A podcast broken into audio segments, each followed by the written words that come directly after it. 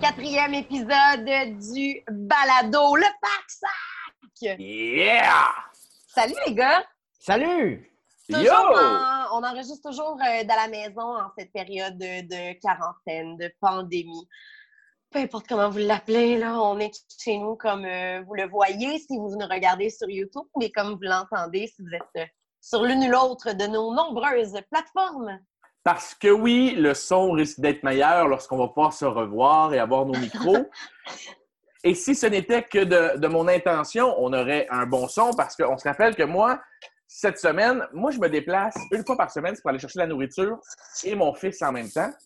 Et euh, cette semaine, c'était à ma blonde de le faire. Et euh, Fait que tu t'es pas déplacé cette semaine. Non, non, je me suis pas déplacé cette semaine. Fait que tu sais très bien, Suzy, c'est toi qui l'as mis dans un sac que ma blonde est allée chercher chez toi, Oui. sur ton perron, mes écouteurs, mon micro, puis tout. Mais il me manque mon fil XLR, fait que je, je le fais avec mes écouteurs d'iPhone. Dans les prochains épisodes, il va y avoir du bon son. Promis. Ben, on espère. Non, en Ben, fait, toi, on tu vas avoir du bon son. Nous autres, on va sonner comme de la merde. Ouais, mais c'est pas grave, ça. Tu sais, toi aussi, t'as un micro chez vous, Matt? Non! Ben oui, t'en as un. T'en avais un au premier enregistrement, au pilote. Il marchait pas, je l'ai retourné, puis là, vu que c'est l'apocalypse, y en a, tu peux pas m'avoir. C'est pas les Mais- services essentiels, la vente de micros en ce moment, on va se le dire. Ah, il va dire ça aux chanteurs, toi, qui font des lives sur Internet. euh, ouais. Ils l'avaient avant, eux autres. Ouais, mais toi, t'en as pas des micros, Matt? T'es un non, chanteur. je pourrais demander à Champagne qui m'en prête un, Alexandre Champagne. Alexandre Champagne, notre ami, qui se filme en chantant des balades sur Internet. C'est ça. C'est ça. Il doit avoir un micro. Je pourrais, je pourrais lui un demander. Eh Oui. Hey, euh, sinon, comment ça se passe, votre quarantaine, les gars? Euh, what's up, Mathieu? Euh, OK, what's... Ah, ben, c'est les actualités, c'est ça? C'est l'heure C'est des les actualités? actualités. On fait une petite round. là. Comment ça va? Hey, moi, ça va bien. Aujourd'hui, ça fait euh, deux ans avec ma blonde. Euh, aujourd'hui. Aujourd'hui. On est le 1er avril, nous, dans notre monde. Et euh, je, je suis très, très reconnaissant euh, d'avoir. euh, ben, en fait, que la vie euh, l'ait mis sur mon chemin. Parce que moi, dans la vie, j'étais un esti de vieux Grinch. Là. J'étais j'étais un vieux. J'étais un vieux tabarnak, OK? Ouais, moi, Je sais. j'étais un vieux tabarnak. Puis, euh, Déjà. Ouais. Puis, puis là, tu sais, comme vu que c'est c'est le style de, de coronavirus, euh, le- je sais pas pourquoi, on a recommencé à flasher lumière comme en 1997. puis moi, je suis comme vraiment contre ça, tu sais. Je je suis comme. Asti, j'haïs ça, j'haïs ça, je veux pas, je veux pas. Il n'est pas question que mes enfants flashent les lumières. Je trouve ça. geste de soli- c'est un geste de solidarité, Mathieu. Je le sais, Jonathan. Euh, euh, C'est ça qu'elle me dit aussi. Mais moi, ce que j'ai répondu dans, dans toute mon esti de, de, de grinchosité, j'ai dit Ouais, mais euh, euh, c'est pas parce qu'on flash les lumières, Esti, que ça va ouvrir un trou noir qui va aspirer l'Esti de COVID-19. Hein? Ça changera fuck all qu'on change qu'on flash les lumières, tu sais. C'est pas parce qu'on flash les lumières que Jésus insuffle du savoir dans les scientifiques de la Terre pour trouver un remède au COVID-19. tu sais. Tu sais, Peu de C'est pour, ces- pour raisons-là, Suzy, que Mathieu est mon meilleur ami. Ah, oui. Toutes Oui. ces réflexions, cette façon de penser, fait que Alors, il y a- il y, a peu de gens qui, qui- qui pensent comme ça, puis ça fait du bien de pouvoir se merger ensemble des fois. Ouais. Fait que De euh, chialer ensemble, ouais. Ma blonde me dit On sait bien, toi, Jeunet, t'es trop punk, est pour faire la même affaire que le petit peuple? Puis là, j'ai fait comme. Ça m'a cassé. là. J'ai comme fait Ben, ouais, Ah, shit. calice. Fait que là, j'ai dit OK, c'est correct. Flashez-les, lumière, flashez-les. Puis là, je suis parti comme en bougonnant. Et euh, les enfants, cette soirée-là, ont flashé les lumières et ils étaient très heureux. Et là, j'ai compris. J'ai compris qu'ils avaient l'impression de faire partie d'un tout. D'un mouvement. Où tout le monde est reclus. Fait que j'ai passé par-dessus mes, mes, euh, mes affaires, mes shit. Puis, euh, Ton bougonnage. j'accepte. Ouais, j'accepte maintenant que mes kids flashent les lumières. Fait que là, ton amoureuse avec qui ça fait deux ans euh, réussit à te convaincre de faire des petites actions comme ça puis à, à casser un peu ton, ton caractère. C'est cool. Ouais, ouais, je l'aime beaucoup. Alors, Oh. euh, on la salue à la maison, Geneviève Proux. Salut! Merci. Merci. Voilà, c'était mes actus. C'est cute! hein? C'est cute pour un bougonneux là, comme actu. Ouais. là. Ouais. C'est très hot. Toi, Joe, what's up euh, dans ton bureau? Hey, mes actus, euh, écoute, moi, tout est en train de s'écrouler. Euh, on ne sait même plus si les shows vont juste être reportés à dans six mois, un an ou euh, deux ans. On sait comme plus rien. Fait que Mm. je finalise l'écriture du show dans les prochains jours. J'ai des lectures ces temps-ci avec les, les producteurs et tout. mais la chose que je fais qui m'a surpris, ça a été de. J'ai commencé le ménage de mon bureau parce qu'il était bordélique et j'ai sorti des disques durs. Je les ai branchés en faisant Hey, qu'est-ce qu'il y a là-dessus? Et je suis retombé sur des vieux matchs d'impro d'il y a 12-13 ans, des vieilles photos des dernières années. Puis j'ai fait Hey, ça fait bientôt, mettons quoi, 12 ans que les téléphones intelligents sont là? 10-12 Mhm. ans? Et avant ça, ça fait, mettons, ça faisait 5, 6, 7 ans qu'on numérisait les photos. C'est des, des appareils numériques. Et euh, tout est numérisé aujourd'hui. Je trouve qu'une simple photo, tu sais, avant, à prendre une photo, c'était un. Mettons, on, faisait, on prenait une photo, on faisait une photo de groupe, on mettait tout le monde ensemble, puis là, il fallait que tout le monde soit sur la même longueur d'onde pour pouvoir faire clic, puis que tout le monde soit heureux, puis que, Ouais. tout le monde paraisse bien. Aujourd'hui, tu prends 75 photos, puis tu choisis laquelle. Tu choisis celle sur laquelle toi tu parais le mieux pour la poster sur les réseaux sociaux. C'est comme l'inverse. Ouais. On fait tout ça. Et avant, je, trou- je trouve que les photos, à cette heure, on les prend pour les prendre, mais on les regarde plus après. On prend plein de photos avec notre style de nos enfants, puis après ça, on colle ça là, on s'en sac, puis on regarde plus ces photos-là. À moins qu'elles soient belles, tu fais, ah, ça, ça se met bien sur les réseaux sociaux, c'est tout. Mais euh, en, checkant ça, j'ai fait, ah, wow, c'est plein de belles photos, puis des vidéos drôles, ou des choses qui me touchaient beaucoup, des gens qui sont décédés que, que je, pas que j'avais oublié, parce que j'oublie pas mes amis qui sont décédés, mais de voir des vieilles photos de, vieux chums qui sont plus là, de, de- des photos d'enfance de mon kid. Euh, Gilles est encore tout petit, il a juste deux ans, mais Xavier, on, on dirait que j'ai oublié qu'il a eu deux ans aussi, tu sais. Hum. Je me suis mis à ressortir toutes ces photos-là, pour être super. euh, c'est pas de la nostalgie, c'est vraiment d'apprécier cette pandémie-là. J'ai réalisé qu'on prenait pour acquis beaucoup, beaucoup de choses dans la vie, dont des petits soupers d'amis que je trouvais banal, puis que là, je donnerais n'importe fucking quoi pour sortir de chez nous. Ben, ces, Mhm. photos, ces photos-là me font du bien. Ces vidéos-là me font du bien. De voir des vidéos de matchs d'impro d'il y a sept ans avec des jokes que je trouve plus bonnes aujourd'hui parce que je suis comme Chris de jokes de gars d'impro de tabarnak. C'est très bien de quoi je parle, Mathieu, là. Mais oui, je sais. je Il s'est, fait, il s'est fait une cravate avec son chandail et puis il fait Hey Lord! Tu c'est comme ah, c'est des jokes de gars d'impro. Là.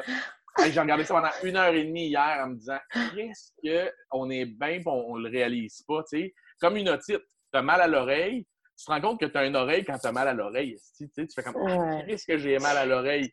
Mais pas juste ça, là, le, le- le geste de faire le ménage de ta pièce de bureau, puis de faire le ménage à peu près tout ce qu'il y a dans la pièce, et tout ce que tu avais de stocké numériquement depuis tant d'années, ça doit faire un bien énorme. C'est tellement un gros check sur ta to-do Ouais. qui traîne là, que, que tu le fais jamais. Prendre le temps de faire ça, ça devait être vraiment nice. Je les ai même classés par âge de mes enfants. Tu sais, mettons, Xavier un an, Xavier deux ans, j'ai mes petits dossiers. Puis je me suis dit, quand j'étais kid, j'ai vraiment apprécié que quand je suis parti de la maison, mes parents m'ont donné une boîte avec des, des- des- des albums photos où j'ai dit, ah, je m'en calais, je ne regarderai jamais ça, mais Mhm. sourire ma mère, moi le prendre, puis moi le ramener chez nous, tu sais. puis là, j'ai réalisé, mes enfants n'ont aucun album photo. C'est vide pour eux autres. a- Et Xavier, quand je lui ai montré des vidéos de Hey, te rappelles-tu en France comment tu étais petit? Puis là, je lui montre une vidéo de lui où je lui dis Hey, on est où, Xavier? Puis tu vois la tour Eiffel derrière lui, tu sais. Il, il crie très fort à la crèmerie! Parce qu'il y a une crèmerie en arrière de moi, puis il pense qu'on s'en va manger un cornet. C'est ça qui l'excite là-dedans. Là. Ben ça qui- qu'on a ri asti, pendant cinq minutes à reculer, le petit gars qui se calisse de la tour Eiffel, qui veut juste son cornet, puis je faisais Hey Bud, je t'ai fait traverser l'océan. J'ai payé des billets d'avion, je t'ai amené à Tour Eiffel, rendu à Tour Eiffel, je t'ai dit on est où? T'as pointé la crèmerie, puis t'as dit la petite crèmerie. On avait oublié tout- tous les deux ce moment-là et on a ri pendant un bon bout de temps. Fait que, bref, les photos m'ont regroundé cette semaine. C'était ça mon Ouais. Toi, euh, Veilleux, tes actus? Hey, euh, moi, c'est. euh, Il est arrivé quelque chose l'autre fois. Là. Là, on est dans un. On, on change d'univers complètement. On est pré-quarantaine. C'est quelque chose de que j'ai pas raconté, que j'avais envie de, de vous parler. Et puis, euh, je me suis dit, je, je saisis l'occasion. Euh, j'ai subi une agression euh, physique l'autre jour en allant travailler. C'était vraiment spécial. Dans les nouvelles, il y, a vraiment une nouvelle qui a circulé beaucoup, beaucoup, beaucoup, du moins dans mon réseau et à Montréal, comme quoi il y avait un gars qui se promenait aux sorties de métro avec un bat de baseball et qui agressait physiquement des filles avec le dit bat de baseball. C'est une nouvelle qui, je l'ai senti autour de moi, ça a terrorisé tellement de filles. Honnêtement, on était beaucoup plus sur nos gardes. Euh, je suis le genre de fille qui euh, va rentrer de sa brosse, va décider de, le faire à pied pour, euh, pour revenir à la maison, même si c'est 20-25 minutes, ça ne me dérangera pas, je vais le faire. Pas prendre ton char parce que tu es quelqu'un de mature. Ben, je prends pas mon char pour aller brosser à Montréal, mais tu sais, c'est ça, genre, oui, métro fermé, bon, un 10 de taxi, je peux m'en passer, je suis capable de, le marcher. Euh, c'est quelque chose que j'ai arrêté de faire quand cette nouvelle-là est sortie, tu sais. Bref, ça a vraiment fait du chemin. Et puis là, l'autre euh, matin, je sors du métro. Il euh, faut dire que c'est quand même centre-sud, l'endroit où je travaille. Ben, tu sais, où je travaillais. Et puis, donc, métro Papineau, je sors comme à tous les matins, j'ai mes écouteurs dans les oreilles, j'ai de la musique forte qui joue. C'est l'habitude aussi, c'est le quotidien. Donc, je prends le chemin que j'utilise tous les jours. Euh, il y a de l'affichage sauvage euh, sur, euh, sur un, mur sur la rue de J'emprunte, sur Sainte-Catherine.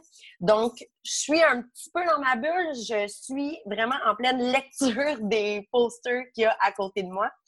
Et je me fais rentrer dedans. Il y a un gars qui prend ses deux mains sur mes deux épaules, me plaque dans le mur où l'affichage sauvage est affiché. Et puis, je, je complètement. Là, je, suis vraiment, je suis rentrée dans le mur. J'ai entendu cloc-cloc dans le haut de mon dos, dans mon cou. Et là, tout de suite, mon réflexe, ça a été de lever mes bras j'ai vraiment eu peur que ce soit le gars au bat de baseball qui me violentait pour aucune maudite raison. Et là, euh, donc, je lève mes bras, je le regarde, puis comme tout de suite, là, j'ai.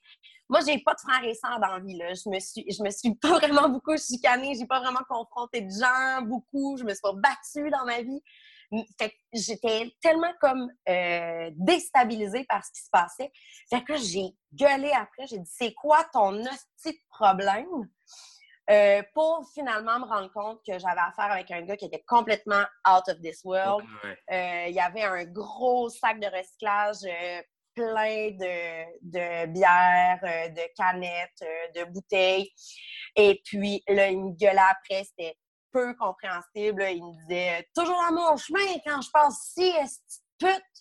j'étais là. Oh, shit, OK, c'est ce genre d'individu. Ouch! Je suis tellement. Tu sais, j'étais complètement à l'envers. Puis en même temps, j'avais.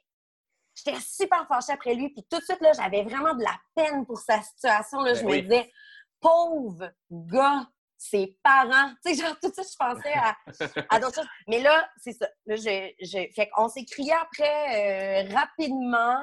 Il est parti. J'avais la chienne, je tremblais de partout. J'avais des larmes qui coulaient. J'étais fâchée. Et puis là, en regardant euh, furtivement autour de moi, je me suis aperçue qu'il y a eu plein de témoins. Il y a plein de gens finalement qui ont vu ça, dont une de mes collègues. Et puis là, je suis tombée sous le regard euh, de ma collègue. Ça, ça m'a tellement fait du bien de juste faire comme ouf, je viens pas de rêver tout ce qui vient de se passer. J'ai des témoins. Cette fille-là que je connais est tout de suite venue me voir et m'a dit genre euh, aïe aïe, ça se peut pas, c'est impossible qu'est-ce qui vient de se passer, tu sais. Fait que vas-y, Jo, ouais. Oui. Quand tu dis il t'a pogné par les épaules, là, ouais. Euh, il y a de quoi j'ai pas compris, c'est tu tu marchais, mettons, puis il t'a pris par les épaules, puis il t'a lancé parce qu'il t'a pris de dos, il est arrivé dans ton dos ou face à toi? Face à moi. Il est arrivé sur le côté. Genre blindside, là. Tu blindside, exactement. Il s'est poussé. Là, il s'est vraiment juste glissé devant moi, m'a poussé. Et puis. Euh... Mais... j'ai tellement eu peur, là. J'ai tellement eu peur, les gars, là. Je pensais que j'allais me faire découper. Tu sais, j'étais là. Puis, des fois, c'est bon de se faire shaker comme ça. Des fois, des fois c'est bon d'avoir des petits, des petits rappels que, ben oui, je suis confortable. Ben oui, Montréal, euh, je me sens vraiment comme si c'était chez moi. Puis, euh, c'est ma ville et tout et tout. Mais c'est une ville où il y a tellement, tellement d'individus différents qui ont des vies complètement différentes. Ben puis, faut être plus sur nos gardes, c'est ça que je veux dire. La petite beauceron en moi qui a envie là, de sourire aux gens sur la rue, là, c'est pas la bonne place pour ça. Mais pas en ville. Question, Mathieu? Fait que ce que tu nous dis, Ouais. c'est que c'est le temps de s'acheter un gun. Le gars, il a peu compris. Moi, j'attendais juste le go, là. Moi, j'ai entendu. Ouais, c'est ça, exactement. Mais pour rappeler ton histoire, là, moi, ce qui me, ce qui me fascine de, ce type d'histoire-là, c'est que, euh, ben, un, ça me surprend pas, j'ai habité à Schlager pendant euh, 9 ans. Fait que, je veux dire, des, des histoires de même, si euh, je me suis fait cracher dessus, mon fils s'est fait cracher dessus, s'est fait entrer mis dans un canal devant lui. Fait que tu fais, ben là, la personne se sauve en courant, puis c'est un junkie, puis il court tout croche dans le milieu de Sainte-Catherine, puis tu fais, j'abandonne-tu mon enfant de 3 ans pour aller péter la gueule à un junkie? Hum. Ah non, je vais économiser mon argent, m'acheter une maison puis décoller ça Saint-Hilaire. mais, mais tu vois, au début, les deux, trois premières années que j'étais là, j'étais agressif envers les gens comme ça. ouais. Je raconterai une fameuse bagarre à un moment donné euh, dans une retenue, euh, dans, dans un épisode À euh, Cool. justement dans, dans ce quartier-là où il a fallu que je sauve mon bébé de deux ans et mon ex. Euh, je jugeais beaucoup les gens jusqu'à temps qu'à un moment donné, tu réalises que ces gens-là, comme tu l'as super bien dit tantôt, ont fucking besoin d'aide. C'est des quartiers où justement la gentrification aurait pu dé- décloîtrer de plus en plus dans des petits secteurs. Et puis ces gens-là, à un moment donné, man, ils ont fucking besoin d'aller une place. t'sais. On peut pas les, les rejeter. Ces gens-là, ils existent. Toute société Exact. gens qui ont des, des problèmes de consommation et tu peux pas les, les repousser tout le temps. Et il faut que tu apprennes à vivre avec ces gens-là et que même si tu t'achètes un beau condo à Montréal, ces gens-là existent, tu l'as super bien dit, il faut que tu sois consciente que Montréal, c'est une ville où il y a de tout. Oui, c'est multiculturel. Oui, il y a plusieurs budgets qui, qui sont sur une même rue. Asti, moi, il y avait un gars qui avait un Hummer, puis j'avais une pute asti, qui me proposait des blowjobs à tous les matins. Tu fais, il n'y avait aucun lien entre les deux. Ce n'était pas le pimp de la pute qui avait le Hummer, mais vraiment un gars qui allait travailler au centre-ville.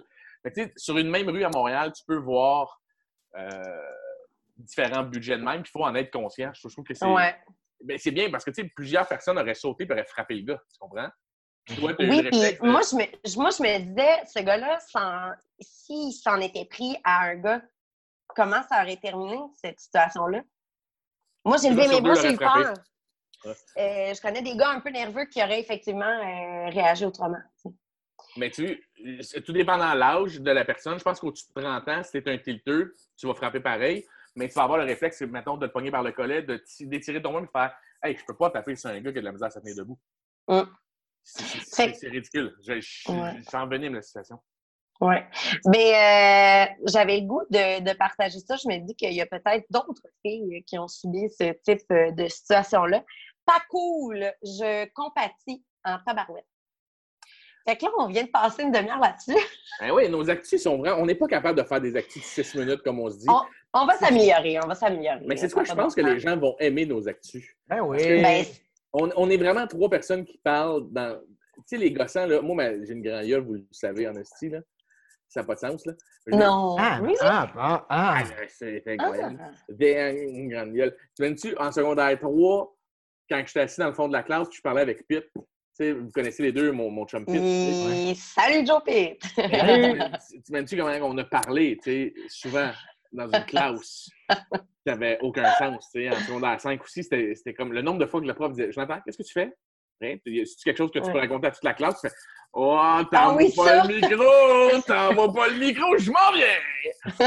Moi, je, moi, avec, tu sais, quand c'était, euh, quand t'es placé euh, selon ton, ton nom de famille, ben moi, mes, mes- oui, c'est ça, veilleux dans le fond, ça prenait quelques semaines avant, oui, ça prenait quelques semaines avant qu'on on me devance euh, en, en avant de la classe, en avant de la rangée, du moins.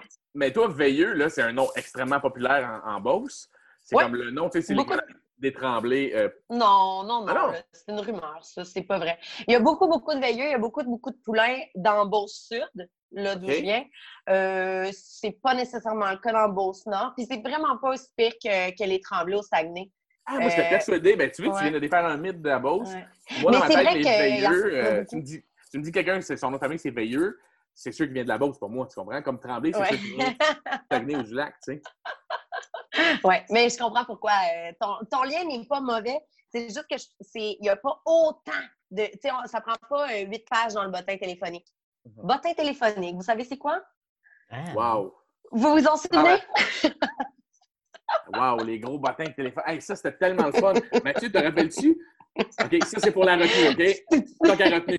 Stock, parce que là, ça, c'est pas clean, clean, clean. Les enfants ne peuvent pas entendre ça. Si vous désirez avoir accès à la suite de cette anecdote, abonnez-vous à la retenue, la version non censurée du pack sac disponible sur Patreon à seulement 3 dollars par mois. Mais Louis-Philippe Ruel nous a écrit sur Facebook, il nous a dit euh, vraiment une belle amorce euh, que votre podcast. Bien content d'être allé all-in avec le Patreon. Vous êtes allumés, il y a une chimie qui change le plomb en or. Puis en plus, vous m'aviez fait connaître plein d'affaires que je connaissais pas. Des bandes de punk de filles qui rock comme dans le temps, comme L7, Chris de bons souvenirs. Et à, et à un gars qui vient du Mordor, mettons. C'est de la grosse shit en caploc juste out au deuxième. Et là, on est rendu Voyons au quatrième déjà. Merci, Louis-Philippe. C'est bien fin, ça, de sa part. C'est full fin. Hey, euh, est-ce qu'on on se lance euh, dans nos matières? Est-ce Ouais. qu'on commence le cours? On commence le cours officiellement, mais je veux pas être le premier qui passe. C'est toujours moi qui passe en premier. Eh, moi, je veux Ok, le faire. Mathieu. Moi, moi, je veux le faire. OK! C'est Mathieu! Yeah! OK, attends, je m'installe dans mon Lazy Boy. Regarde tout le monde, j'ai un Lazy Boy sur le bord de mon bureau. Parfait. Ah, ça vous donne le goût, ça, de nous suivre sur YouTube. Joe, Ah, dans un Lazy Boy. Vas-y, viens-t'en, mon Mathieu. Alors, euh, je ne sais pas si vous savez, mais récemment, dans, dans les actualités, ben, en fait, euh, il y a peut-être un mois et demi, deux mois, il y a Martin Scorsese qui a fait une espèce de, de sortie là, contre les films de, de super-héros. Euh, Oui, oui, ah, oui, oui, oui, Ça vous dit oui, quoi? Bon, il comparait le cinéma de Marvel à euh, plus un, un parc d'attractions que- qu'à du véritable cinéma. Oh! Fait que, fait que j'ai décidé de faire. euh, Je vais commencer mon. euh, en fait, mon oral aujourd'hui, ça va être cinq comiques de super-héros pour ceux et celles qui pensent ne pas aimer les super-héros. Mais je vais commencer ça par une lettre euh, aux fans, aux geeks échaudés par, euh, par euh, Martin Scorsese. C'est bon. Alors, euh, récemment dans le monde du cinéma, je parle bien, je suis comme Manal Drissi, OK? Récemment, dans le monde du cinéma, on a entendu le très, respe- le très respectable Martin Scorsese chialer contre les films de Marvel en clamant qu'il n'était pas véritablement du cinéma, mais plus des manèges de parcs d'attractions. Francis Ford Coppola en a rajouté. L'humoriste Mark Maron a traité les geeks de fanatiques de Marvel de grown, grown male nerd child. Et les geeks se sont outrés. Et moi, ben, ça m'a bien fait rire parce que Chris, c'est vrai. Collectionne les comics depuis 30 ans. Ça fait 30 ans que je suis les aventures mensuelles de personnages fictifs qui, partant dur, me ramènent dans le, le confort de l'enfance éternelle. Mes comics sont comme la doudou ou le suçage de pouce que personne ne m'a forcé d'abandonner. Mais c'est correct, je l'assume et je n'en veux pas à Martin Scorsese, Coppola ou Mark Maron. Les super-héros de comics autrefois aimés par les mésadaptés sociaux et les kids mal dans leur peau sont aujourd'hui la pierre angulaire de l'entertainment de masse. C'est comme si chaque nouvelle tune qui sortait à la radio était une tune des Ramones. Au début, tu te dis, wow, c'est fucked up le monde dans lequel on vit. Et à un moment donné, tu te vois qu'il y a tout le temps le même Christy formule, bridge refrain. Et à ta grande surprise, tu te surprends à te dire toi-même, tu vois, je commence à m'ennuyer de Jet Rotal, genre? que Martin Scorsese dit, c'est pas si tu as aimé le film Black Panther, tu es un esti de paysan. Ce qu'il te dit, c'est c'est bien correct, mais à cause de ça, il y a juste ça qui se fait. Même que Citizen Kane aujourd'hui ne pourrait pas se faire. T'as beau capoter sur Marvel, j'espère que tu sais que Black Panther puis Citizen Kane, ça se compare pas.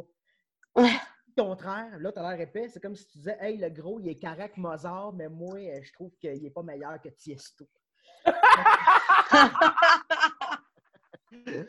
Fait que pour toi, mon collègue geek échaudé dans l'espoir de construire un pont entre notre monde et celui de Martin Scorsese, j'ai fait une liste de cinq comiques pour ceux et celles qui pensent ne pas aimer les super-héros. Parce que moi, je pense que tout le monde aime un peu les super-héros, même si tu dis Eh oui. je pense que si tu aimes le storytelling, si tu aimes les histoires, il y a sûrement un truc de super-héros qui peut euh, répondre à tes besoins. Premièrement, on commence ça avec le numéro un. Numéro 1. C'est magnifique. Black Hammer.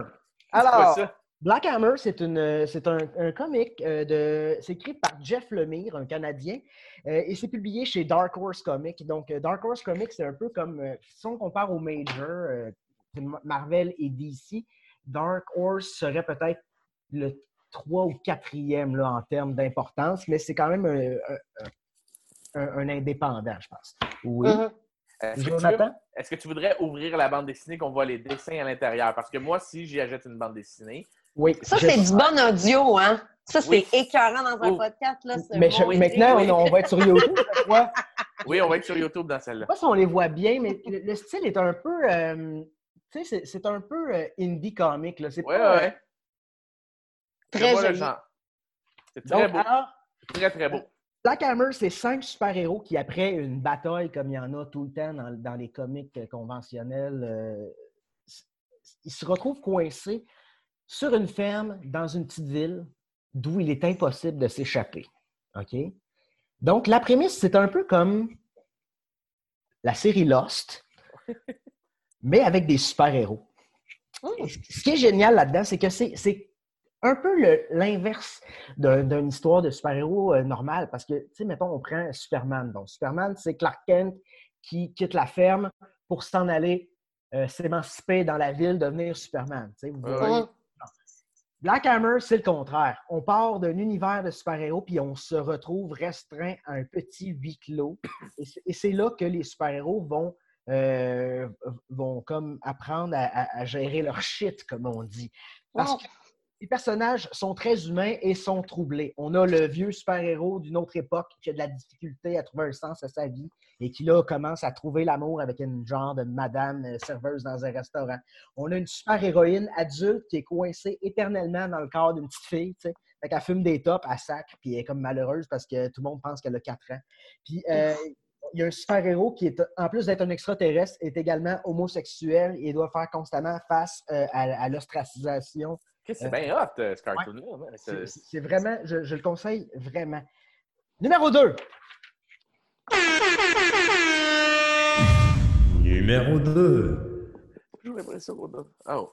Invincible. Là, vous voyez rien hein, parce que c'est à l'envers. hein. Non, non, Non, ça fonctionne. Vous voyez? OK, parfait. Ouais. Alors, Les invincibles. Ben, c'est pas Les Invincibles, c'est Invincible. Alors, euh, c'est fait par euh, Robert Kirkman, qui est également le scénariste de The Walking Dead, de la- le ça, comic. c'est le créateur de The Walking Dead. C'est publié par Image Comic. Euh, Image Comic, j'en ai parlé tantôt, c'est un des, des, des trois ou quatre plus gros majors, mais indépendants en même temps. Fait que c'est pas, euh, c'est pas la grosse machine qui est en arrière de tout ça. Ça raconte l'histoire de Mark Grayson, un adolescent qui est, qui est ordinaire. Il va à l'école, il flippe des burgers.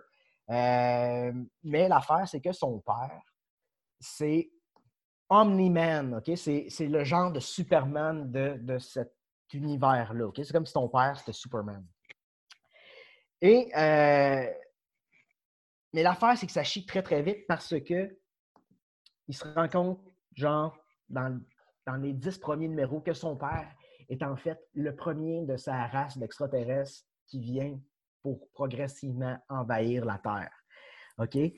Donc, son père, c'est une fucking snitch. Vous voyez, c'est important. C'est comme si tu es dans l'ombre de ton père parce qu'il est plus hot que toi. Puis là, tout le monde tripe dessus. Puis là, toi, en plus, tu réalises que ton père, si le monde tripe dessus, mais c'est pas la bonne affaire parce que c'est une snitch qui s'en vient tout baiser ce monde-là qui l'aime. Exactement. J'aime ça. Bon, alors, tu sais, c'est sûr que dit comme ça, ça semble un peu conventionnel. On a des super-héros, des méchants, oui. Mais ce qui est génial là-dedans, c'est que, un peu comme The Walking Dead, euh, tu, tu vois que Robert Kirkman ne joue pas avec les figurines de quelqu'un d'autre. Tu sais, parce que Mhm.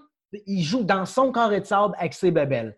Tu sais, c'est pas comme un scénariste qui, qui doit écrire, mettons, Batman ou Superman, euh, qui sont des personnages qui, a- qui appartiennent à des corporations. Tu sais, je veux Ouais, dire, ouais. tu sais, ils sont sur des pyjamas, ces super-héros-là. Tu peux pas faire ce que tu veux avec. Lui, il fait ce qu'il veut avec. Euh, tu peux avoir un personnage que tu aimes qui meurt n'importe quand là-dedans, et c'est ce qui fait que ce comic-là est incroyable. C'est violent, c'est c'est humain en même temps aussi, puis c'est ça, ça, ça permet d'aller où les autres comics ne vont pas. Donc, je ne crois pas par contre que Joe, le dessin, va, va tant parler. euh, Mais il ressemble-tu à Walking Dead? Parce que j'avais adoré les Walking Dead.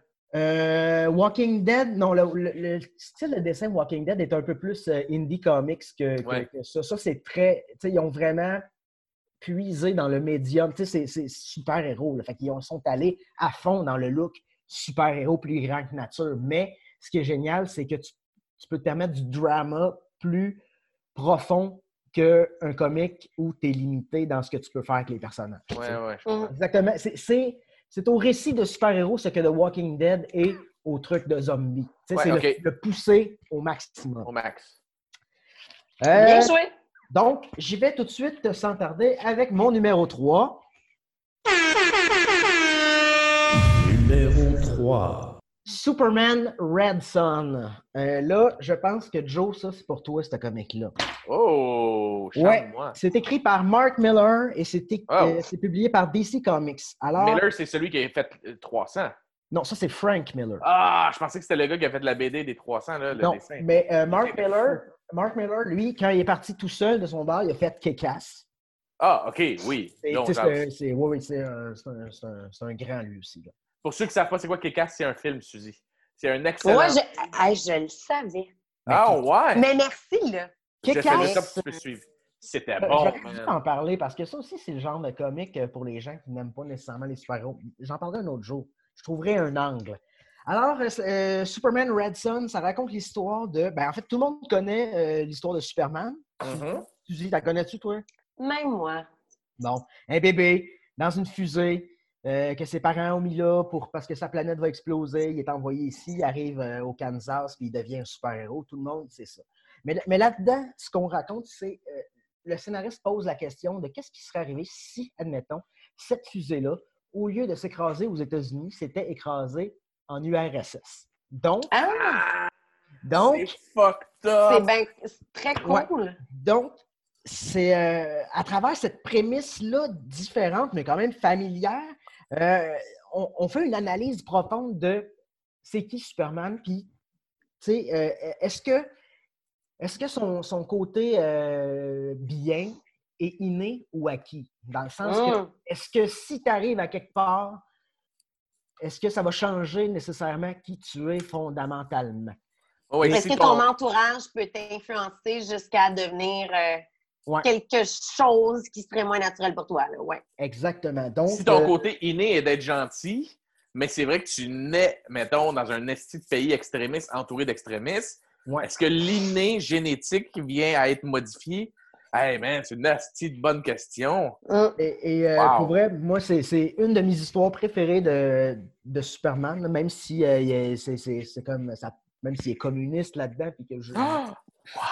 pas tant comme moi, j'ai ça les communistes en fait. En fait, je- j'aime pas tant les capitalistes non plus, mais tu sais, il y, a- il y a quelque chose de- dans, dans l'austérité euh, du communisme qui, qui, qui me plaît pas, tu sais.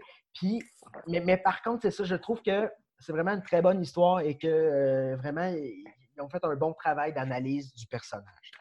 Je vais y aller sans plus tarder avec mon numéro 4. Numéro 4. Gotham Central.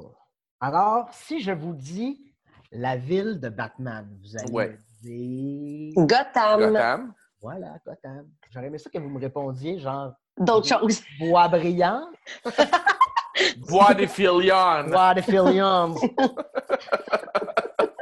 Batman à bois des filions. Chris, qu'il n'y a rien à faire là, man. Alors, Gotham Central, c'est l'aventure de la force de police qui non seulement vit dans l'ombre de Batman, mais qui doit jour après jour faire face aux criminels les plus fucked up du monde. Et là, je vous, aurez, vous aurez deviné que je ne parle pas du dude avec un mullet euh, bleaché sur le crystal meth dans Tiger King. Tabarnak, on peut en parler quand même de ça? Hey, je l'ai même pas vu, là. Le, les... Hey, non, mais on fera un spécial juste là Ah, pas le là. On, le prendra, clenche, là. on Joe, prendra attends. notre personnage. Parenthèse, Joe, Joe, Joe. Ces personnages-là dans Tiger King, t'aurais voulu les inventer, t'aurais pas pu. Ben oui. Je suis certaine, les gars, que vous avez créé des parodies qui poussaient moins que ça. C'est la vraie vie. Alors, je ferme cette parenthèse. Je Mathieu, vais- Mathieu je réouvre ta parenthèse deux secondes pour te dire que le peu que j'ai vu avec les memes qui circulent Oui. sur Internet, ça m'a donné l'impression d'être des personnages à la Jared S. Oui, mais pire que ça. Ben voyons donc. Oui. Ben, c'est pas une blague. Jared S, là, c'est Na- Na- euh, Napoléon, euh, Napoléon Dynamite, là, Napoléon Dynamite, euh, Gentleman Broncos, n- euh, Nacho Libre, des Oui. petits personnages avec des cheveux bleachés en coupe longueuil, un peu weird. Ouais, mais c'est grave, McBride. là. C'est raw, là. Tu sais, Danny McBride, là, le, le comédien Danny McBride, là, qui fait toujours des hillbilly. euh, Oui, oui, oui. Ben, tu vois, ça aurait, tout- tous les personnages là-dedans auraient pu être joués par Danny Ben oui. McBride, dirigés par Jared S. Ça donne une idée avec du Crystal Meth. Alors, on a- on ne parle pas de ce gars-là, mais on parle des méchants de Batman comme Two-Face, euh, le Joker, Mr. Freeze. Euh, donc, moi, dans la vie, j'ai ça, les shows de police, là, genre CSI. euh, C'est Hawaii. tu suis la police dans ce. dans- C'est c'est quoi? Tu, tu suis le quotidien de la police de Gotham?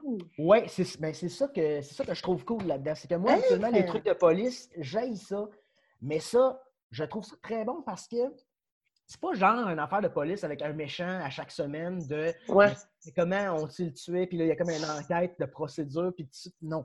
Là-dedans, c'est à mi-chemin entre le, le film de police rugueux des années 70, là, à la Dirty Harry, à la French Connection, euh, Serpico, là, ces trucs-là. Mais le dessin un peu sombre fait penser beaucoup à la réalisation de David Fincher. Euh, je sais pas si vous connaissez, les films comme Seven, euh, la série Mindhunter sur, sur Netflix, c'est du David Fincher. Donc, euh, si vous aimez un peu cette ambiance-là, c'est ça, je vous conseille vraiment. Gotham Central, euh, des, des bonnes intrigues euh, policières, détectives, euh, glauques. J'y vais avec mon numéro 5. Numéro 5. Dark Knight, A True Batman Story. Alors, c'est écrit par Paul Dini et c'est le récit autobiographique du euh, cartooniste. Je ne sais pas s'il y a un terme français pour ça. En tout cas, c'est un gars qui travaillait sur des cartoons euh, dans les années 90 comme Tiny Toons, euh, les Animaniacs, Ouais, ouais. Batman The Animated Series. Bref, euh, ce scénariste-là, un soir, en 1993, s'est fait euh, battre dans la rue, qui a subi une agression euh, euh, assez hardcore, où il a été euh, vraiment, vraiment amoché. Et là, vous vous demandez, mais pourquoi il y a Batman dans cette histoire-là? Ben, c'est ça. C'est l'histoire de ce gars-là qui, à travers son expérience euh, traumatisante, vient à halluciner puis à s'entretenir avec les personnages qui ont marqué à la fois son enfance et son parcours professionnel de scénariste de cartoon. Oui. Et euh, pourquoi est-ce que je pense que Martin Scorsese l'aimerait, celle-là? Ben, en en fait, c'est parce que c'est pas pantoute une histoire de super-héros, c'est le récit du drame humain d'un homme qui vient à trouver un symbole d'espoir et de courage à travers sa passion pour les super-héros. tu sais. Mm. Donc, euh, c'est ça. Ça conclut mon oral. Bravo, Mathieu! Bravo, Mathieu! Hey, pour vrai, moi, je veux, euh, je veux absolument euh, euh, la, la Superman communiste. Là, euh, Une man, version dessin animé qui est sortie de genre un mois de ça, que j'ai trouvé cool. là. Elle est moins complète, mais elle elle est quand même cool. mais j'aime, j'aime, les cartoons, mais je m'attends vite devant la télé à cette heure. Ouais, je comprends. Je On dirait que le- la bande dessinée, la lire, me plairait plus. Ce qui est cool du comic, c'est que tu es, le propre réalisateur du storyboard. Tu, sais, tu vas faire le rythme toi-même. Comme ça. Je comprends. J'aime mieux le lire que, que- que de le voir en cartoon. Et euh, mon autre question par rapport à ton oral, c'était est-ce que tu as commencé avec le numéro 1, mais est-ce que c'était ton préféré ou c'était le numéro 5 ton préféré? Oh non, il n'y a pas d'ordre particulier. Là. OK, c'était vraiment les 5 pour toi, c'est tu les conseilles à du monde qui ne traite pas sur les bandes dessinées dans la vie. Je ne pas nécessairement sur le concept de, de- de super-héros, mais De super-héros. ça vient, c'est des comics qui viennent un peu chercher une certaine profondeur dans, dans le genre, puis qui viennent. Ouais. J'aurais pu parler de Watchmen aussi, mais Watchmen, je me le garde pour un, une autre fois. Euh, je, où je vais vouloir parler des, euh, des comics euh, en période apocalyptique. Excellent. Et ma deuxième question, Mathieu. euh, Ta troisième, ta troisième. C'est déjà ma troisième? Ça va vite. Ça va si vite. Quand je bois du vin, tout va vite. Euh, on a cru remarquer pour les gens qui, euh, qui, qui t'ont regardé faire ton oral euh, sur la vidéo, tu as les ongles noirs. Est-ce que tu t'es euh, frappé la main dans une porte de char, là, tous tes ongles sont pourris et vont tomber? Ah non, c'est mes enfants qui m'ont fait ça. Ben, je trouve ça excellent. cool. Je vais, je vais sûrement euh, comme m'en faire tout le temps maintenant. Excellent. Emo- Parfait. Emo vas pas jouer dans forever. Ghost. Mhm. vas pouvoir jouer dans le band metal, là, Ghost, quelque chose, ça va te mettre à te maquiller, man. Ouais. C'était cœur, hein? Ils ont des masques, hein? C'est pas du maquillage. Ouais. C'est des Ah, pour vrai? Ah, excusez-moi, Ouais. excusez-moi, les fans de Ghost. Merci. Moi, Euh, du monde euh, pour qui c'est l'Halloween quand ils vont jouer de la musique, fuck that, hostie. Hey, hey, hey, les Bon, bon, bon, hey, ouais, oui, c'est ça, t'as peur, là. On s'en reparlera euh, Je dans sais, un autre vous êtes des épisode. fans. fait que- Hey. Euh, Mathieu, on va retrouver toutes euh, tes suggestions sur euh, nos réseaux sociaux aussi. Alors aujourd'hui, dans le cours de musique avec Suzy, de quoi tu nous parles? Aujourd'hui, il y aura une thématique, c'est le karma. Non, le karma, on va en parler dans l'introduction de mon sujet. C'est que, voyez-vous, début 2019, mon bon chum Joe Roberge me dit Yo, as-tu la nouvelle? Bikini Kill se réunit pour quatre shows seulement. Il y a une date qui est à New York. Je sais que tu n'es jamais allé. On y va. On se paye ce trip-là.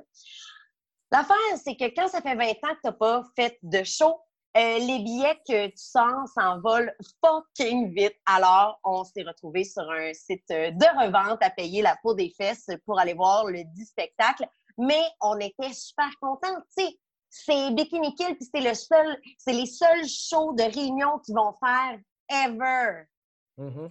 C'est ce que le premier. Est-ce que j'ai le droit de dire combien j'ai payé mon fucking billet?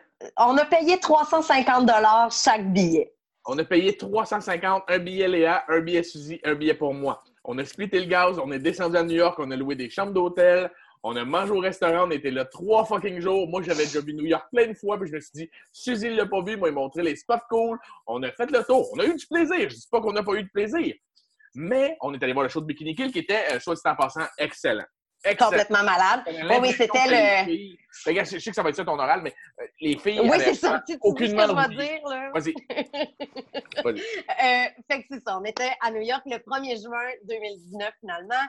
Gros show, on achète le plus de merch possible parce que, tu sais, on veut se vanter rendu au Québec qu'on a vu ce band-là en Mhm. live, nous autres. Ben non, le 6 novembre dernier, Bikini Kill a annoncé une tournée nord-américaine Les en 2020. Et puis, il s'arrêtait euh, à Montréal euh, le 18 mai prochain au MTLUS. Là, on comprend que tout est en suspens. Mais moi, ça me permet de dire! Parce qu'on était tellement fiers d'être les seuls au Québec à avoir pu ce- vu ce show-là. Et puis, euh, c'est pas exactement ce qui est passé. Mais, Parenthèse, Suzy, je lève ma main, excusez-moi d'intervenir durant ton oral. Le nombre de personnes qui m'ont dit Attends, t'as vu Bikini Kill en show? C'est ouais, excuse-moi. Ou le monde me dit Ah, t'as un Audi des Bikini Kill? Ouais, je les ai vus en show. T'as vu le Reunion Tour à New York? T'as réussi à avoir des billets? Ouais, je les ai vus en show. Tous ces gens-là m'ont dit Hey, tu savais qu'ils venaient à Montréal? J'avais juste un esti de cave qui disait Ouais, j'ai payé 350$ piastres le billet. Ah, fuck Kill. exactement. Alors là, euh, donc, euh, le- les filles étaient supposées de passage à Montréal au mois de mai. Euh, ils vont sûrement reprogrammer ce spectacle-là. Ça serait vraiment triste que ça n'arrive pas. Je vous le souhaite, en fait. Donc, tant qu'à ne plus être unique euh, du tout à avoir vu ce show-là. Aujourd'hui, je vous dis 10 choses que vous devez savoir sur Bikini Kill qui sont vraiment des game changers du mouvement des Riot Girls. We're Bikini Kill, and we want revolution! Girls don't know!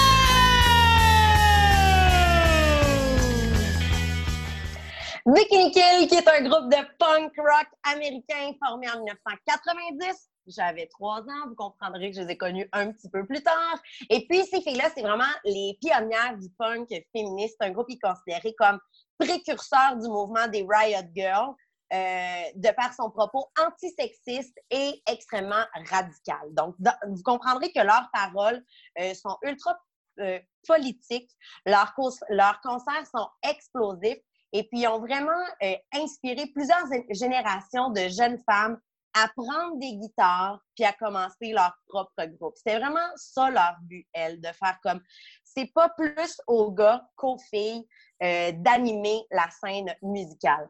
Riot Girl, ça s'écrit euh, Riot Girl, G-R-R-R-L, donc on peut aussi dire grrr. Et c'est vraiment ça la bonne image de ce que ce mouvement-là représente. C'est des filles qui n'ont pas peur de montrer leurs dents. Donc, c'est un groupe euh, très, très à propos euh, en 2020. Ça ne peut pas être plus actuel. Euh, les choses vont quand même mieux pour les femmes aujourd'hui si on se compare à l'époque où Bikini Kill a commencé.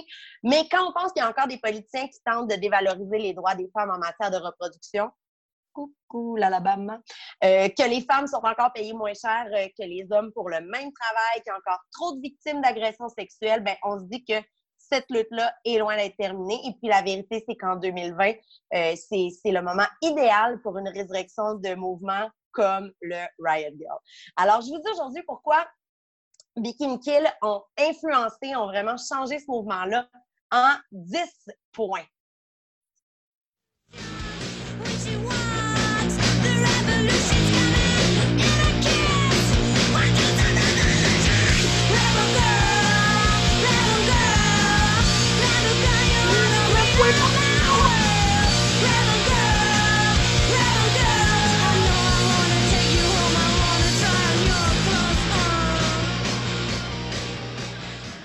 Numéro un, et là, je ne veux pas euh, la petite musique de bar qui fait pam, pam, pam, pam, mais juste point numéro un. Euh, elles ont rendu la musique pas mal plus inclusive pour les femmes. Bikini Kill était en aucun cas le premier groupe de punk euh, qui rassemblait des filles. C'est pas ce que je veux dire. Hein? Dans les années 70, il y avait The Slit, The Runaways, Blondie, bien d'autres encore. Mais en exprimant aussi clairement leur opinion politique, la nécessité pour les femmes euh, de récupérer leur espace lors d'un spectacle et dans la société, euh, c'est vraiment eux qui ont provoqué ça, une véritable révolution punk euh, qu'elles ont créée, qui a créé vraiment euh, la voie pour les, femmes ensuite. Elles sont battues pour être acceptées comme groupe. Euh, ça a permis aux autres femmes et aux autres personnes qui répondaient pas nécessairement aux normes d'hommes blancs d'entrer facilement et de faire ce qu'elles veulent. Fait que ça, c'est très important. Point numéro 2. Cling! Elles sont peut-être un des groupes féministes les plus respectés et les plus influents aujourd'hui, sauf que dans les années 90, c'est pas tout le monde qui était fan dès le début. On pourrait même dire qu'ils ont mangé pas mal de schnout. Euh, en fait, il y a vraiment certaines personnes qui les détestaient. Euh, à l'époque, on avait qualifié leur show de war carrément. Il y avait des hommes qui allaient souvent simplement pour leur crier des insultes. Euh, C'était super violent. Ils ont reçu plusieurs menaces de mort vraiment de, de façon récurrente. Euh, les skinheads apportaient des chaînes à leur spectacle puis les jetaient sur le groupe live qui jouait. C'est épouvantable, là. Mais ce qui est fou de cette époque-là, euh, du punk, il y a eu un 20-30 ans où c'était trash aller voir des shows punk. C'était plus comme, Mhm. comme nous aller euh, avec notre petite pinte aller voir un show de Melancholine. là. C'était pas ça. C'était des gens qui avaient des convictions puis qui se battaient contre d'autres gens qui n'avaient pas les mêmes convictions. Exact. Et, et c'était monter au front avec ce que toi, tu avais à dire. C'était pas de l'écrire dans Ouais. un statut Facebook, c'était de monter avec ton band sur une scène. Et moi, c'est ce qui m'a fait tomber en amour avec Bikini Kill. C'est quand j'ai su, parce qu'au début, leur musique venait pas me chercher. Euh, Je trouvais pas ça assez mélodique, je trouvais ça Je peux comprendre. pour rien. On dirait que, euh, de, de- de l'extérieur, ça me faisait pas tant triper. Je dirais qu'au euh, fin des années 90, début 2000, j'ai eu une phase un peu plus euh, garage, genre dans, mon, dans le punk. Et c'est quelqu'un qui m'avait dit, euh, un d'autre, tu sais, Mathieu, tu travaillais avec lui dans- au Music World, il y avait des genres de dreads bleachés. C'est pas grave qui? En tout cas, ce gars-là, il m'avait dit Tu connais pas les Bikini Kill Je dis, Ah, moi, les, les filles punk, je sais pas, on dirait que la voix, il faut vraiment qu'elle vienne me chercher. Tu sais. Il m'en fait écouter, je fais Ah non, ce band-là, je l'aime pas. Et là, il, m'a- il s'est même parlé à ta minute. Ces filles-là, le monde leur crache dessus, puis ils restent sur scène. Ce, ce, ce band-là, il y a genre. Et là, quand il s'est mis à me dire que ces filles-là restaient sur scène, quand le monde leur pitchait des objets, euh, les gens voulaient interdire leur show, les skinheads venaient battre le monde qui venait à leur show. Là, j'ai fait Holy fuck. C'est vrai que là, je me suis mis à triper sur leur musique et je me suis Ouais. mis à aimer leur À, côté. con- à mélodique. connaître euh, le mouvement des Riot Girls aussi. C'est ça, c'est ce de- ouais. à ce mouvement-là, tu sais. Parce Ouais. qu'avant ça, pour moi, c'était pas du bon punk. C'était du faux Mhm. punk garage de filles qui crient, puis Mhm. je comprenais pas ce qu'ils voulaient dire exactement. Puis euh, il y a une vingtaine d'années, j'ai trippé là-dessus, puis là, on m'a dit, ouais, mais il n'existe plus. Fait que bref, euh, euh, c'est pour ça que je l'ai payé le 350 pièces mais continue. Et voilà, c'est une parenthèse. Pour... non, mais c'est très vrai. Hey, point numéro 3. Euh, ces filles-là ont inventé le terme girl power. Moi, je suis une enfant des années 90. J'ai donc tripé sur les Spice Girls et j'étais, euh, comme vous vous en doutez, Jerry. Ah, Et Jerry, puis- c'est ma préférée. Yeah! Moi, appelé sexe, moi. Mais bon, je pense que c'est pas approprié avec le sujet avec lequel. Mais je, je, je criais toujours girl power. J'avais l'impression de faire partie d'un mouvement. J'avais l'impression que, tu sais, les filles étaient mises de l'avant, euh, et- etc. Mais non, c'est vraiment Bikini Kill qui a inventé Mhm. girl power et qui l'a amené au grand public euh, dans le milieu des années 90.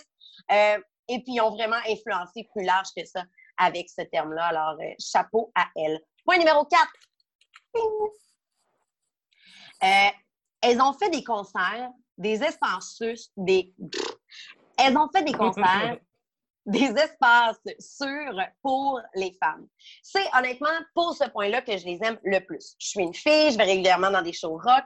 euh, et puis, c'est ça. là, il y a quelques années, si tu étais une fille puis que tu faisais, euh, t'embarquais dans un slam ou tu faisais du body surfing, tu t'en sortais pas indemne. Là. Il y avait des mains baladeuses qui en Ah profitaient pendant que tu étais là. Puis c'était comme normal à ce moment-là, alors qu'aujourd'hui, pas du tout. Euh, C'était comme, on prenait pour acquis. Si tu vas là, ben, ça se peut que tu fasses toucher les boules, puis c'est toi qui cours après. Tu sais, les choses Oui, ont changé ça. aussi. Les choses ont évolué. Non, mais c'est vrai, c'est ça qu'on disait. si tu pognes un gars à faire ça en 2020, tu sais, si- le, voisin, le voisin ne, ne restera pas de glace, il ne trouvera Non. pas ça normal que ça arrive. Mais euh, comme la majorité de la foule, c'est des gars habituellement, ben c'est ça. Les, les filles, on se sent peut-être moins à notre place dans un trash. Euh, et Bikini Kill a amené l'expression Girls to the front. Euh, c'est aussi la France qui est synonyme avec le mouvement des Riot Girls. Euh, ça a été utilisé euh, par tout le monde. Et puis, Bikini Kill, ce qu'ils ont fait, dans le fond, c'est qu'ils ont commencé à, avant leur spectacle, ils disaient euh, euh, Girls to the front. Alors, les gars se reculaient, les filles venaient en avant. Mm. Euh, ça permettait à la fois aux filles de vivre un spectacle de rock devant, d'avoir leur propre pit, de trasher et tout et tout. Et ça faisait une ça créait une espèce d'espace de sécurité entre la foule, qui souvent détestait Bikini et le groupe. Donc, il y avait comme une barrière de protection entre les skinheads pas fins puis le groupe qui était sur la scène qui essayait juste de faire un show, tu sais. Mais ce qui est brillant, parce que quand j'avais 15-16 ans, je avec une fille qui s'appelait Marjorie, puis c'était une tripeuse de punk, puis on allait voir plein, plein, plein de shows ensemble. Elle ne pouvait jamais me suivre en avant de la scène. On ne pouvait jamais être proche, on ne pouvait jamais être sur le, le- le- le- le parterre parce que c'était trop dangereux pour elle. Mhm. Ce type de mouvement-là fait en sorte que les filles, il y en a des filles qui tripent sur ce type de musique-là, aujourd'hui, ils, peuvent euh, aller voir des shows et aller en avant. Puis comme tu dis, les choses ont évolué. Tu sais, aujourd'hui, si tu vois une fille se faire toucher une boule dans un show, c'est parce que justement, tu été conscientisé par des bands à la Bikini Kill et compagnie. Parce que avant, c'était pour acquis de faire comme je t'ai dit tantôt. Tu t'en vas là, tu cours après si tu te fais toucher les boules. C'est ce qu'on pensait. Comprends? Force de, de se faire C'est dire par. Non, mais on était cave, oui, mais on ne savait pas qu'on était cave. Il y a une différence entre le cave qui continue à l'être une fois que tu y as dit, et le gars qui, moi, avant, c'est vraiment. Je ne suis pas gêné de le dire. Je le disais à mon ex, tu sais, pourquoi tu chiales si tu t'es fait pogner les boules? Tu es allé faire ça. C'est sûr que les gars vont le faire, ils sont cons. Mais à un moment donné, à force de te faire dire par un band, puis à lire les paroles de ce band-là ou à écouter les documentaires de ce band-là, ben, c'est ce qui fait évoluer justement les, les- les situations. Tu comprends? point? Ouais. Point numéro 5 des 10 choses que vous devez savoir sur Bikini Kill qui sont vraiment des game changers du mouvement Riot Girl. Euh, elles ont parlé du viol, elles ont parlé d'agression sexuelle sur scène, elles ont offert à leurs fans du soutien pour dénoncer leurs agresseurs ou simplement parler de ce qu'elles ont vécu. faut savoir, là, sur euh, la, la chanteuse Kathleen Anna, euh, elle-même abordé ça en premier. C'est elle qui a parlé des violences sexuelles dont elle a, été victime euh, quand elle était jeune, de viol, du fait que les hommes catcallent les femmes euh, dans la rue. Et puis ensuite, il y a des fans qui la rejoignaient euh, après le spectacle et puis qui lui parlaient de leur expérience similaire, puis qui la remerciaient parce que ça leur avait fait du bien d'entendre quelqu'un parler d'une situation qui finalement était semblable, puis de la dénoncer aussi fortement. Et puis elle, elle encourageait finalement euh, les victimes qu'elle rencontrait à dénoncer, à porter plainte. Donc, on est vraiment, on est très, très, très près MeToo, mais euh, c'est franchement intéressant d'avoir créé ce- cette, euh, cette ambiance-là, d'avoir influencé dans ce sens-là. Il faut savoir que la chanteuse, justement, Catherine Anna, elle, travaille, elle travaillait dans un centre d'accueil de, de femmes victimes de violences conjugales ou euh, de femmes euh, qui avaient subi des viols. Alors, euh, c'est pour ça qu'elle était très conscientisée à la chose, mais d'en parler aussi publiquement et de prendre parole et de donner et d'influencer les femmes à en parler en 1990, bravo, bravo d'avoir fait ça. Point numéro 7. Elles ont influencé. Attends je pense que je au point numéro 6 en fait. Point numéro 6. je suis au point numéro 6. Point numéro 6. Euh, c'était pas juste un groupe pour les femmes. Le fait que Bikini Kill soit un groupe féministe, ça signifiait pas qu'il s'adressait uniquement aux femmes. Le groupe original comprenait même un guitariste, Billy Curran, qui euh, ne figure pas dans la Re- Reunion Tour. C'est maintenant Erika Down Lily qui prend sa place. Euh, mais leur spectacle était aussi accueillant pour les hommes euh, qui étaient là pour la musique quand les hommes ont comme euh, cessé de les attaquer, mettons. Point numéro 7. Euh, elles ont influencé tout le monde, des acteurs d'Hollywood aux plus grands groupes de punk. L'influence de Bikini Kill se fait vraiment sentir et vraiment visible euh, sur la musique depuis les- le début des années 1990. Euh, elles ont activement inspiré des personnalités comme Kim Gordon, Karen O, Pussy Riot, euh, Brody Dale, la, chanteur, la chanteuse de Distillers, qui, on en avait parlé euh, à un moment donné, mais euh, j'aimerais vous rappeler un beau potin que j'ai sur euh, Brody Dale. Brody Dale, c'était euh, la femme, l'épouse de Josh Homme de Queens of the Stone Age. Hey, je savais pas ça, moi. Oui. Des splits! C'est fini. No fucking way! C'est terminé. La fille est rendue. Elle, elle est libre? libre comme l'air, Joe. Et pour les filles, je dirais le même commentaire. Joshua Home est libre. Oui, c'est le Oh, cas. what? Ouais, Oh, c'est cool, là, dernièrement Ouais, mais, euh, ensemble. de- elle avait pas des gens de gros, gros problèmes de, de consommation, cette fille-là? Euh, bonne question, tu vois, je connais sa vie amoureuse, c'est pas sa vie de consommation. Ouais, je suis ça, comme me pas certaine, honnêtement. Euh, mais tu sais, c'est ça. Son ex à elle, c'est le chanteur de Rancid. Ouais, Tim. Tim Armstrong. Ouais, exactement. Ouais, moi, j'ai jamais digéré hein, qu'elle Que- qu'elle- qu'elle s'en aille avec euh, l'autre roue. Là. Elle l'a sacré là pour Josh, effectivement. Ben bon, ben bon! Retourne avec Tim Armstrong, là. Lui, il Daniel. Lui, c'est un vrai. Lui, c'est un vrai. Non, moi, je, je suis Yes. Team Josh là Queen of the Stone Age. Qu'est-ce que c'est ça? Qui c'est qui aime Ah, ça? attends une minute, c'est! Team Queen of the Moi! Ah! Avant Ben oui! Hein? Ouais, Quoi? Oh shit. Écoute, je Ouais. crois que ce podcast ne pourra plus se faire. Queen of the ouais, Stone ouais. Age avant Ouais. Rancid. Ouais, moi, je suis. euh, Oui, j'ai été définitivement Ah. plus influencée par le stoner rock de Queens of the Stone Age que de Rancid. On va en reparler euh, dans notre euh, Non, non, 10, non. euh, Non, non, de non, ne te pas, tous les temps. tabarnak. On va pas scraper mon oral pour ça, là, il me reste deux points à dire, man. Vas-y. Oh, oui. Vas-y! On va t'écouter, ouais. Mais c'est moins crédible en tabarnak. Numéro 8, euh, Bikini Kill ont vraiment euh, lancé deux slogans qui ont été très emblématiques.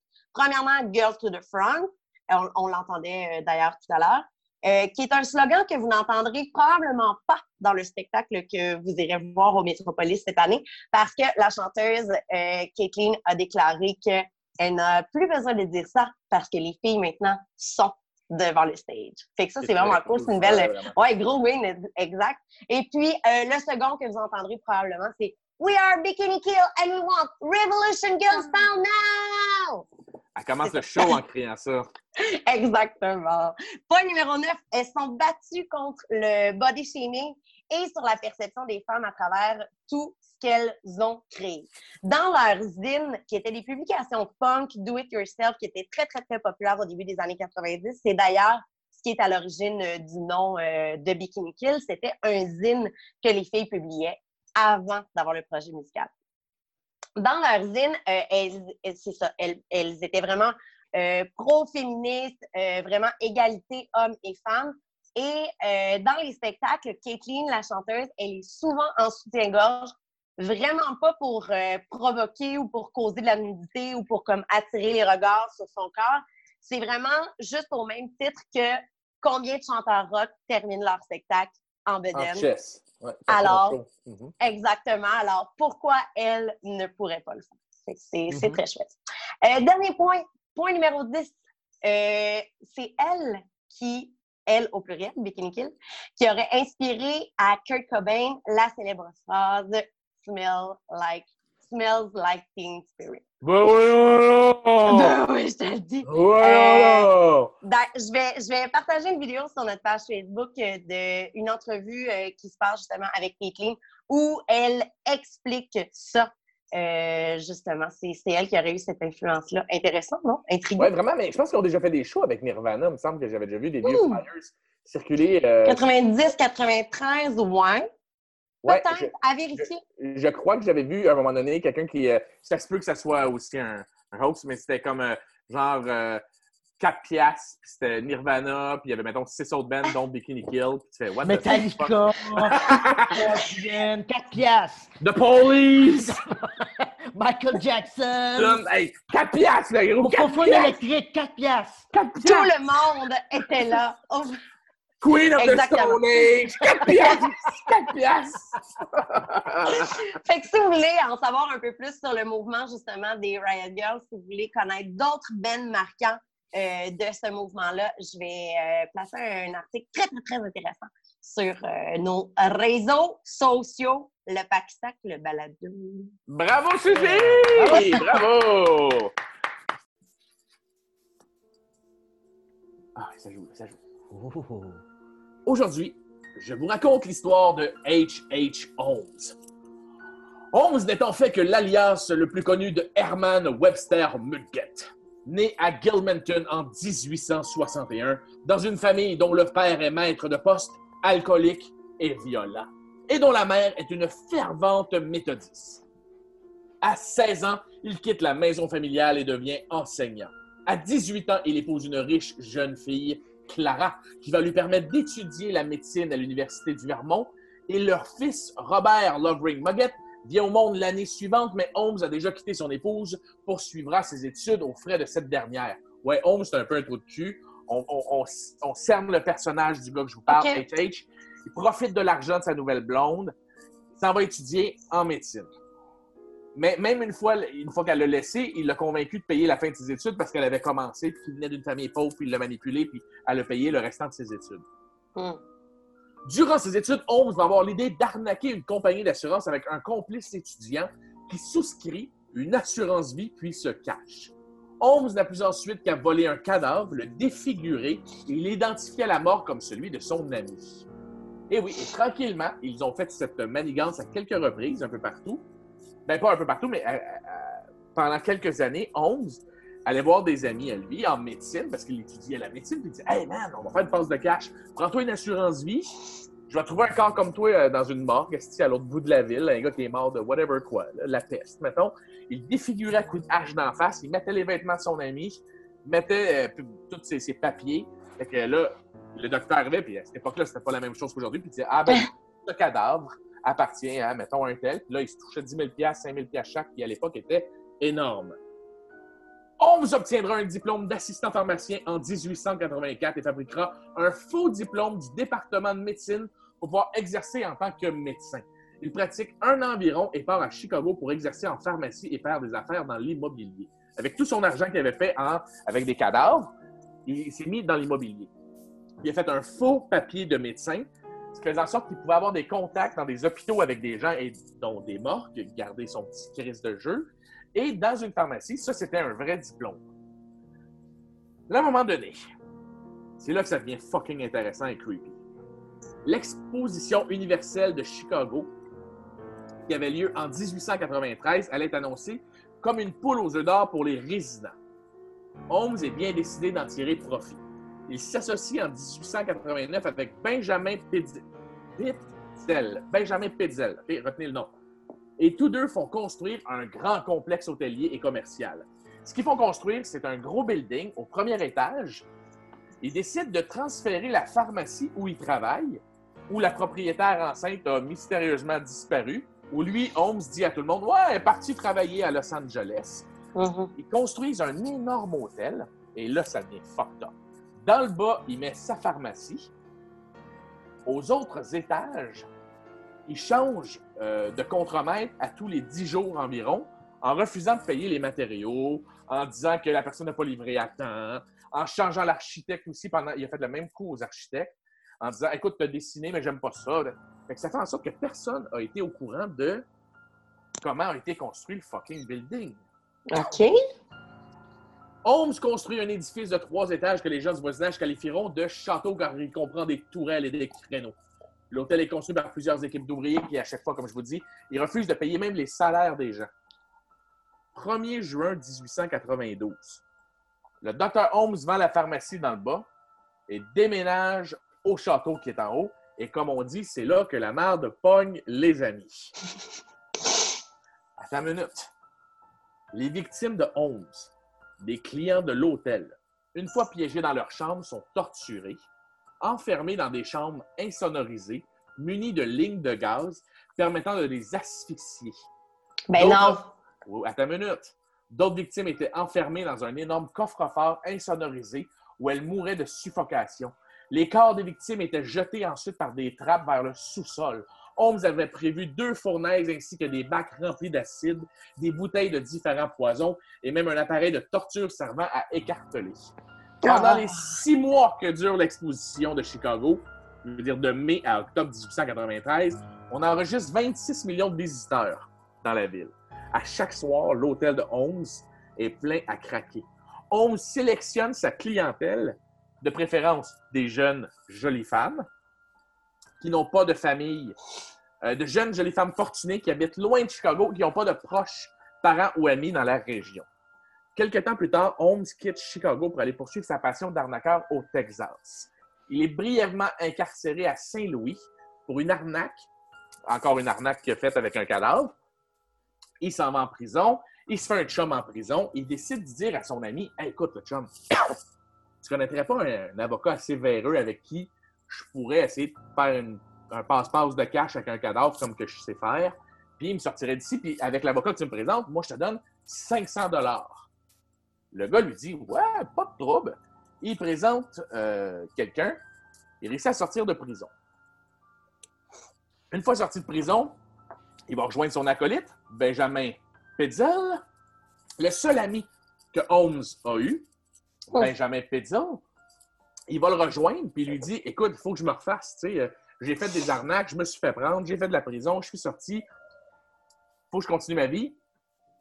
Ça me prend du cash, que qu'est-ce que tu dirais qu'on te prenne une assurance vie à toi et qu'on fasse la même patente que je fais depuis le début à tout le monde? Et Petzel Ouais. est, est au courant que ce gars-là a torturé du monde dans son esti de maison avec plein de pièges. Fait qu'il Ouais. dit à son ami Holmes, ouais, pas de trouble.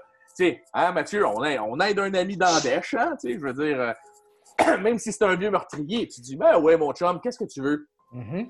Et Holmes lui dit, hey, Benjamin, on va, on va te prendre une assurance vie à toi, on va la mettre au- euh, à ta femme. Comme ça, si toi tu décèdes, ta femme va en hériter, puis moi, je vais m'arranger avec ta femme pour l'argent.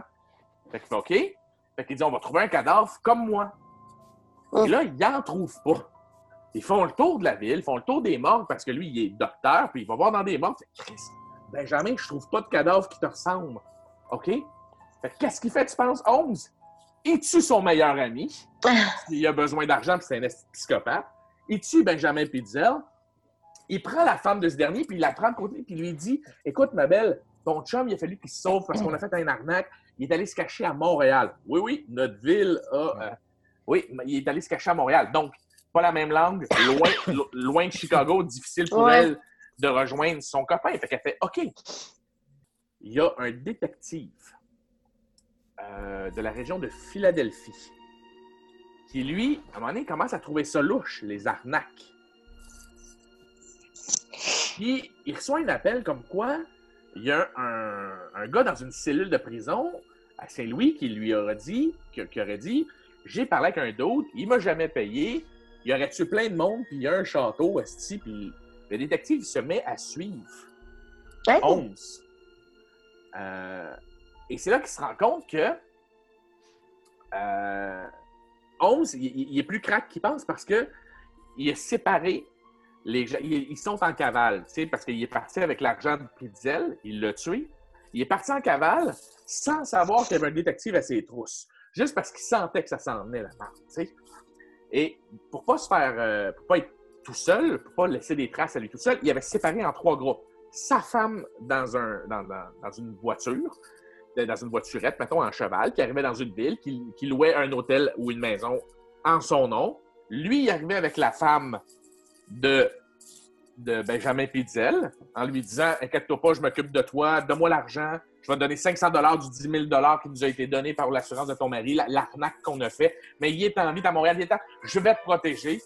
Il décide de l'amener avec lui dans une autre adresse, mais mettons, il, il arrive à une place, ils sont les trois, là.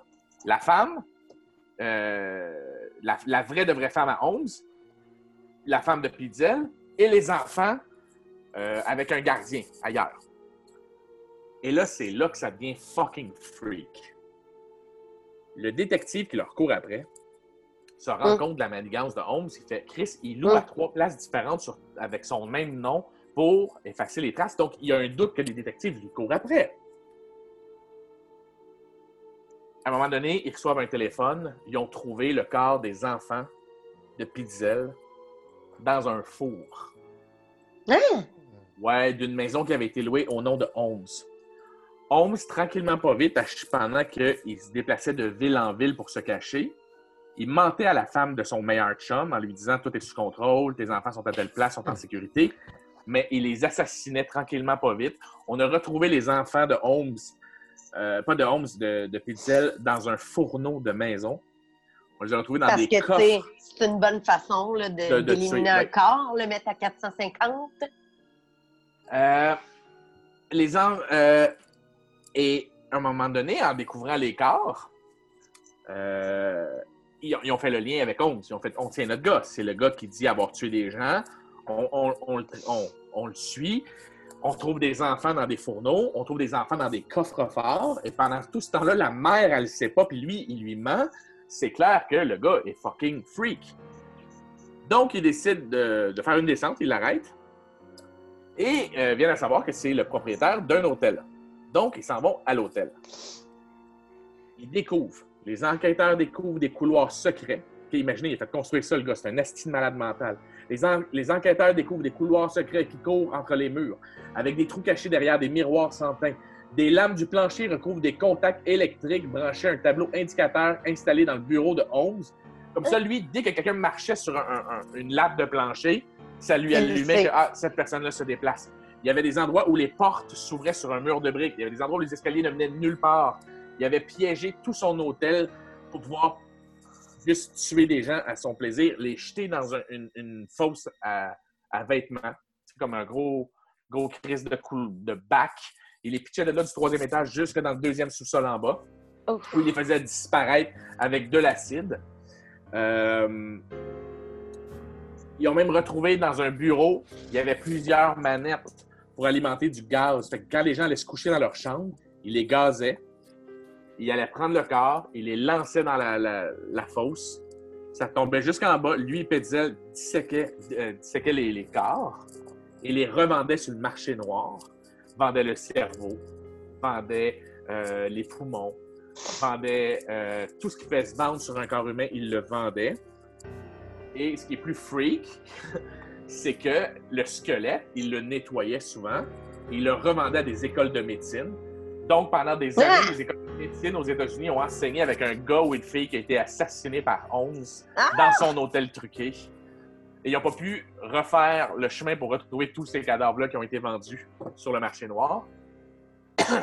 Alors, Holmes a été inculpé, euh, inculqué du meurtre de Pidzel, son meilleur ami. Une fois sur place, il en a avoué 27 et a été pendu le 8 mai 1896. Mm. Euh, il avait même reçu de l'argent des journaux pour dire Écoute, peux-tu raconter ton histoire d'hôtel truqué où tu as tué des gens? Puis il a fait Oh, ouais, pas de trouble. Lui, c'était un gars à cash. Fait qu'il prenait l'argent, il racontait son histoire. Et une année, il s'est mis à se tromper dans ses histoires. Il n'y avait plus le bon nombre de meurtres, il n'y avait plus le bon nombre de. Fait que là, les gens se sont mis à douter. Et euh, la- une de ses dernières phrases avant d'être pendu, ça a été que euh, c'est un esprit démoniaque qui, semble, qui, qui- qui prenait possession de son corps Ouf. pour assassiner des gens. Et, Ça, c'est une euh, excuse classique, là. Oui, euh, oui, oui. c'est The devil made me do it, là, tu sais, c'est... Ouais. Mais, mais dis-toi que lui, en 1896, il devait être Ouais. les premiers à la sortir. C'est un lui qui l'a inventé. C'est lui qui l'a inventé. Et ce, qui est, ce que je trouve très cool, ben, fun fact. Fun. Le gars, était, fun, moi, je trouve, dans cette situation-là, il a été pendu, cet homme-là a été pendu. Lorsqu'ils l'ont projeté en bas de la potence, sa nuque n'a pas cassé. Ce qui habituellement est commun. Avec un nœud coulant, ta nuque casse. Là, sa nuque n'a pas cassé. Et habituellement, quand ça arrivait à l'époque, euh, il allait le chercher puis il le rependait pour pas que la personne souffre. Eh bien, Holmes, ils l'ont laissé agoniser pendant 15 minutes à se débattre au bout de sa corde en faisant Ah, ben, le nœud a mal été fait, mon chum, parce que c'est un accident. you know what? Nah, sorry. C'est pas plus grave que ça. Déjà, on, par la suite, là, il a été accusé de 27 meurtres. Il est décédé. Plein de gens de son entourage, plein de gens des fanatiques de H.H. Holmes aux États-Unis se sont mis à enquêter sur les meurtres de cette époque-là, tous les, les- les cas non résolus de jeunes femmes dans cette région-là. Aujourd'hui, à ce jour, il y a au-dessus de 200 meurtres qui lui sont attribués. Et là là. Ce, ce qui en ferait le plus grand tueur en série de l'histoire des États-Unis. Oh my God! Et Mathieu, dans la série The Alienist, c'est Ouais. lui- après lui qui, qui le court. Euh, ils ont- Saison 1 ou 2? saison 1. OK. Ils ont euh, subtilement, tu sais, il, il arrive à Chicago. Ah, c'est la saison 2, il arrive à Chicago dans un hôtel, puis tout est truqué. C'est un clin d'œil à H.H. Holmes. Et un autre fun fact aussi, il y a une rumeur sur Internet en ce moment. Je ne sais pas si elle est fondée, je l'ai trouvée sur deux, trois sites. Est-ce que ça a été fait? Est-ce que ça va être fait? Est-ce que ça a été tourné ou pas? Là, c'est sûr qu'avec la crise, c'est- un peu spécial là, en ce moment. Il y aurait un projet en ce moment avec Leonardo DiCaprio dans le rôle de H.H. Holmes Oh, wow! à l'écran, ce qui serait oui, wow. Parce que allez voir les photos de H.H. Holmes, on dirait que ça fitterait que ça soit DiCaprio, Ah charmant, qui, qui- qui attire des femmes dans son hôtel, euh, séduisant, médecin, pharmacien. Et puis, on n'a jamais retrouvé la propriétaire de la première pharmacie qui était enceinte où il a travaillé, où il disait à tout le monde, est parti travailler à Los Angeles et personne ne sait était où, la fille. Et le gars, il, il a hérité d'une pharmacie. Vas-y, Mathieu. Euh, un film euh, avec Leonardo DiCaprio, ce serait fucked up si c'est réalisé par Martin Scorsese. Euh, tu sais, un peu à la, à la Goodfellas, avec la narration. Euh, ça, Je le vois. Je ça le vois. serait cinglé ou, ou tu sais, un. euh, on dirait que moi, j'aimerais à l'époque un jeune Jack Nicholson. Ouais. Et Jack Nicholson jeune aurait été cinglé pour jouer un rôle de. Mais t'imagines être comment il faut, faut que tu sois cinglé dans ta vie quand, en médecine, à l'âge de 18 ans, tu es déjà en train de faire des études sur le dos d'une fille que tu as charmée, qui vient d'une Mhm. famille riche, alors que toi, tu as été abusé, battu pendant ta jeunesse. Tu la séduis, tu lui dis paye mes études, tu lui fais un enfant, tu t'en occupes pas. Mais tu vois, le gars, il est manipulateur pour dire à une fille je m'occupe pas de notre enfant, je mon Deal with it. mais tu payes Ouais. mes études encore parce que tu es d'une famille riche. Mais c'est quand même un, evil genius, là, tu sais. Ah ouais, c'est un evil genius, le gars. Hey, écoute, Il- il a fait construire un building de trois étages dans lequel Ouais, il y avait une pharmacie. Il y a du monde qui allait s'acheter des, des pilules dans le jour et pendant ce temps-là, lui, il était en bas en train de disséquer quelqu'un qui venait de gazer. Il allait servir des pilules, il revenait. Ouais. Ils ont retrouvé dans des bacs euh, de- de- d'acide dans son sous-sol des modes de cheveux, des robes, euh, des morceaux de corps humain euh, qui savent pas c'est à qui. Mais, mais son parcours n'est que suite de magouilles et des. Tout le temps, tout le temps, il a fait ça. sa richesse avec ça. C'est fou. Il a Ouais, fait, sa, riche- il a fait sa, ri- sa richesse en vendant, des, en, en- en- en convainquant des gens. C'est le manipulateur? Ouais. Moi, je te dis, hey, Suzy, prends-toi une assurance vie. Moi, j'ai accès à un corps qui te ressemble.